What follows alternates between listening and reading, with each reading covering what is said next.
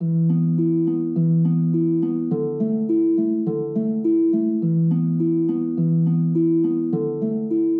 迎来到阅读处方，解决你的问题，治愈你的心灵。这是阅读处方第三季第九集节目。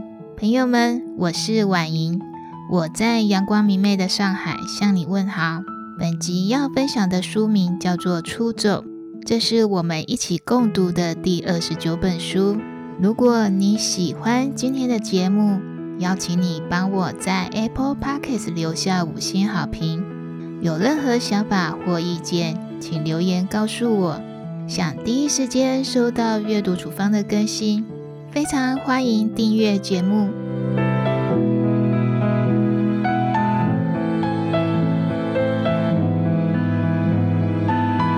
最近我在新闻里读到两个故事，一个小学六年级的小朋友半夜搭火车到两百公里远外的地方，在路上游荡，因为跌倒受伤，到警察局求助。整件事情才曝光，最后被妈妈接回家。另一个是高二女学生的失踪，妈妈在社交平台上着急的请求大家帮忙寻找女儿。直到我录这一集 podcast 之前，没有搜寻到任何的后续消息。两个故事透露出同样的讯息：这些孩子试图从原生家庭中出走，无论最后是否成功。我相信这一次出走的经验会深深影响他们一辈子。其实，人生在世，谁都有过出走的念头，不论是逃离家庭、婚姻，还有自我。曾经看过一篇报道，说百分之九十八的人都有过出走的念头，这其中又有百分之五十的人真的去做了。孩子的出走率高达百分之四十。大人则是百分之三十，这个现象显示出大人的羁绊比较多，没有办法说走就走。总结来说，不管是孩子或者是大人，出走的原因都是因为压力，而压力除了来自出走者自己，最多的还是来自于家人。你或你身边的朋友有过出走的经验吗？让我们打开今天的处方书目，出走。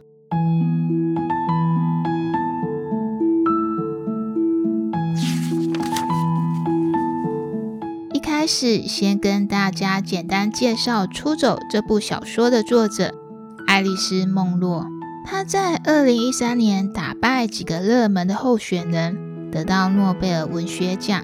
爱丽丝的爸爸虽然是一个农夫，但是一直非常喜欢阅读还有写作。也带给女儿正面的影响力。爱丽丝在后来的一篇访问中提到：“我身边的人没有一个人想写作或者喜欢写作，于是我产生了一个勇气。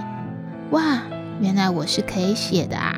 十八岁那一年，爱丽丝获得大学的奖学金，可是家里的经济条件很差，妈妈得了很严重的病，需要人照顾。爱丽丝下面还有两个年幼的妹妹，在左右为难的状况底下，爱丽丝决定从原生家庭中出走，只为了追求自己写作的梦想。在大学里，她疯狂的学习还有写作，也发表了人生的第一部小说作品。可惜奖学金只能维持两年，在左右为难的状况底下，爱丽丝决定从原生家庭中出走。只为了追求自己写作的梦想，在大学里，她疯狂的学习，还有写作，也发表了人生的第一部小说作品。可惜奖学金只能维持两年。爱丽丝从大学走入第一段婚姻，接连生了三个女儿。就在她写作事业终于有了转折的时候，爱丽丝再度从婚姻中出走。她决定结束婚姻，重回单身。爱丽丝在一场访问中提到，结婚以后，她自己太忙了，在工作还有家庭中辛苦的拔河，常常渴望从家庭和工作中出走。无论是爱丽丝笔下的故事，还是他自己的人生故事都在告诉读者一个道理只有一次的人生里出走是为了好好爱自己。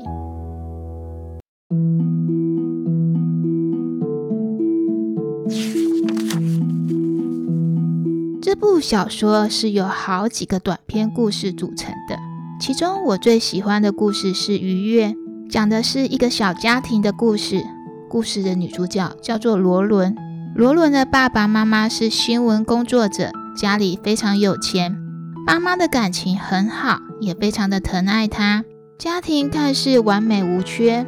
有一天，罗伦无意中在爸爸的房间里发现一个纸盒。他兴冲冲地跑去问爸爸，爸爸对罗伦破口大骂，一把抢过盒子塞进了柜子，就好像那个盒子是潘朵拉的盒子，不能打开。爸爸冷静下来之后，才告诉罗伦，里面放的是罗伦姐姐的骨灰。那时妈妈才刚生完姐姐，马上又怀了罗伦，新手妈妈的手忙脚乱，加上怀孕初期的孕吐。妈妈的心理状况突然失去了平衡。有一天，妈妈趁着爸爸上班，一个人开车带着姐姐想离家出走。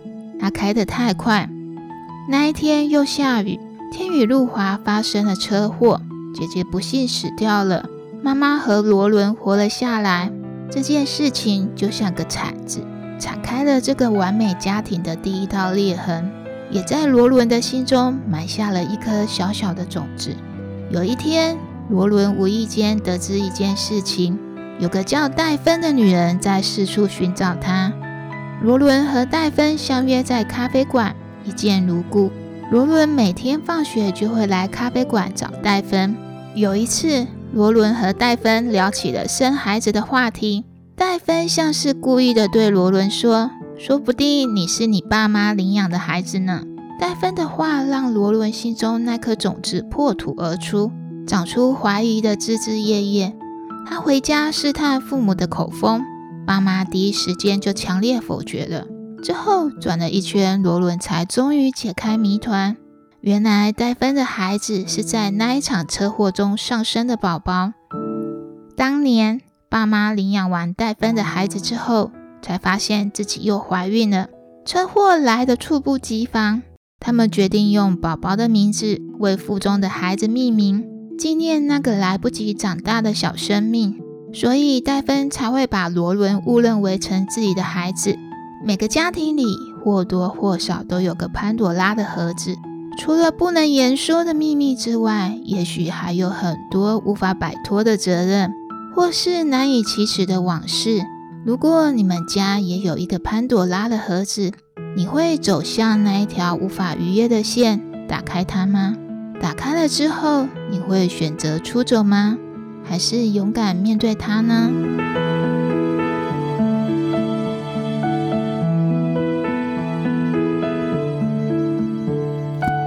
完这部小说之后，我对出走产生了不一样的想法。过去我总以为只要成功出走就能迎来 happy ending，现在我明白了出走之路比想象的更坎坷辛苦。就拿之前我介绍过的书《乐色场长大的自学人生》里面的泰拉，泰拉成功从原生家庭中出走，却日日经受着背离亲缘的痛苦，甚至得了严重的忧郁症，历经长久的治疗还有努力才恢复。这些成功出走的例子告诉我们，出走不是一次任性的冒险，而是一场痛苦的战争。如果把出走视为战争，那么我们就要看清楚自己要从什么地方出走，就像战争上要看清楚敌人的面孔一样。但是，成功出走不代表成功抵达。有的人或许会心满意足，但更多的出走者只会迅速的失望。甚至后悔不已，因为一旦达到彼岸，幻想就会变成现实，又会产生新的不快，还有埋怨。这或许解释了为什么有些人总是在换伴侣，总是不停的在换工作，总是在犯同样的人生错误，却永远没有真正的落脚之处，没有新的归属，陷入了死循环。为什么呢？这些人把出走当成推卸责任的借口，迷失了自我。其实出走并不是目的，追求人生的幸福才是真正的目的。想走到目的地，除了承担起自己的责任之外，没有其他的办法。不管是离开一个人、一个地方，或是一个工作，祝福每个成功出走的人都能承担起自己的责任，成功抵达幸福的彼岸。本集分享的内容到这里结束。想阅读本集文字版本，请搜寻 twinsma 点 com t w i n s m a t w i n s m a。如果你喜欢《出走》这部小说，请帮我在留言区留下你的听书感悟。更多的处方书目，请订阅阅读处方，也欢迎把节目推荐给你的家人朋友，一起让阅读帮助更多的人解决问题，治愈心灵。我是婉莹，阅读处方，我们下次节目再见，拜拜。